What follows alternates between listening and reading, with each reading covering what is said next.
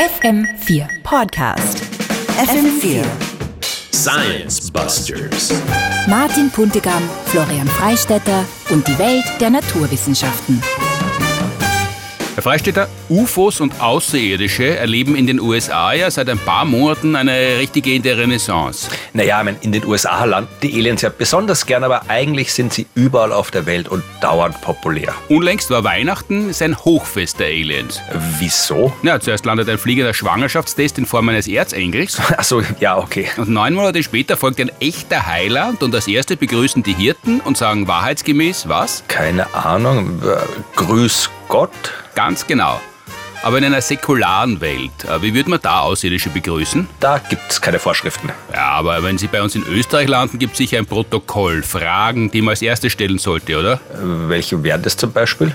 Habt's gleich hergefunden, war viel Verkehr, habt schon Mittagessen? Na, selbst wenn es ein Protokoll gäbe, das wären eher nicht die Fragen.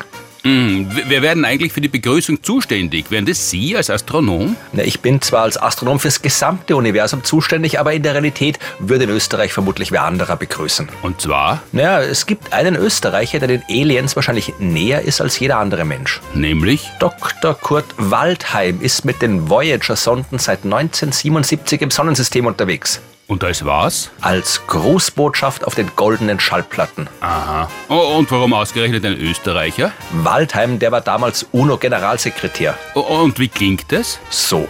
As the Secretary General of the United Nations, an organization of 147 member states who represent almost all of the human inhabitants of the planet Earth, I send greetings on behalf of the people of our planet. Interessant, ist das eher eine Einladung oder eher als Abschreckung gedacht? Das ist die offizielle Botschaft der Menschheit an die Außerirdischen. Ist aber eigentlich nur ein Gruß aus der Küche, oder? Ja, sowas in der Art. Und aber wahrscheinlich die Grundlage für außerirdische Englischkurse?